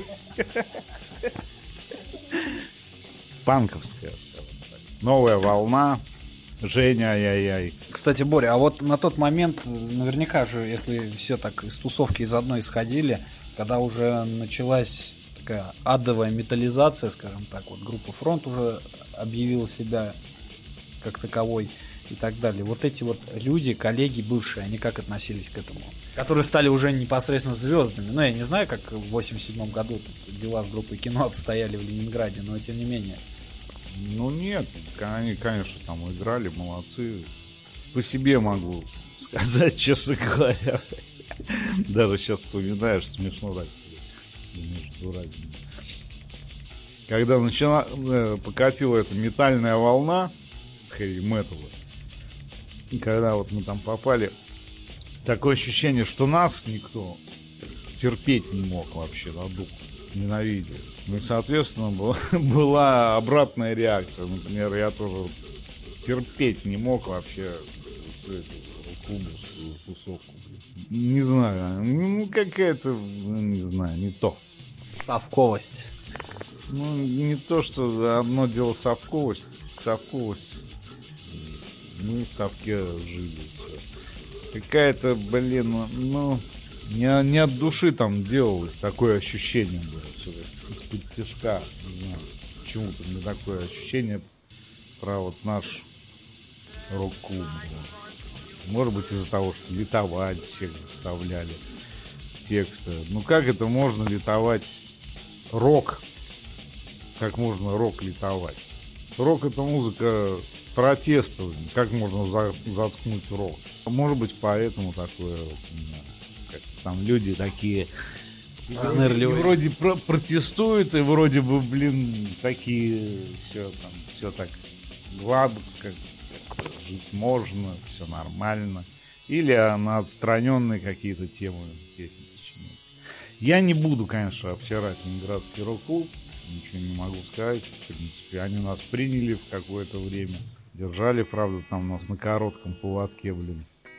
Ну, дали какое-то время поиграть даже, погастролировать по стране. Ну, так, в общем, впечатление какое-то. Я бы не сказал, что они очень вложились в творчество в наше. Каким-то образом. В развитие металла. переходим к завершению эфира и задаю самый, скажем так, традиционный из традиционных вопросов. Это ваши пожелания своим фенам, случайным слушателям и программе «Изоляция». Программе изоляция, процветания, чтобы побольше было слушателей, чтобы все, так сказать, э, узнали об этой программе и чтобы ее, собственно, э, ждало большое будущее, и чтобы это будущее было э, замечательным. Людям, фенам и случайным слушателям скажу, что ребята, маргарин наше все. Надо есть поменьше э, всякой херни, ешьте маргарин. Значит, а по существу, если выражаться, что могу сказать? Во-первых, с Новым годом всех поздравить. Э, это как бы хоть что-то светлое в нашей жизни. Слушайте музыку. Не буду заостряться на металле, скажу, что слушайте любую музыку, от которых вам, собственно, по кайфу вообще на самом деле. Это может быть и другая какая-нибудь музыка. Я лично люблю слушать разную музыку, вот, поэтому слушайте музыку. Музыка это ис- искусство вообще в целом, оно как бы осветляет души человеческие и, э, собственно говоря, когда человек светел и бодр, это хорошо. Поэтому желаю всем счастья, здоровья. Боря вот смеется над моими, так сказать, э, э, словами. Да, порой бывает Слова смешны, но суть в том, что, ребята, юмор тоже важная тема. Музыку вы слушаете, слушаете, но не забывайте о юморе. Надо быть, конечно, в целом веселее, радостнее, и тогда будет все заебись. А вот Павел тоже хочет рассказать, блядь, какую-то хуетень потом. Так что послушайте его, пожалуйста. Почему там хуетень, как ты говоришь? Не, пиздатую хуйню. Да, хорошо. Чё-то- Да, программе, конечно же, процветания и прочего. То есть, э, пускай это будет как маленький такой, как бы маленькое даже окошко, то есть, как бы в мир вот такого андеграунда. Маленькое такое, как бы, просветление, пропаганда чего-то, да, вот. Это вопрос, как вот донести до слушателей, там, да, до массы, там, на какие-то мысли, идеи, вот. Считаю, через такие вот программы, по сути, это должно как бы делаться.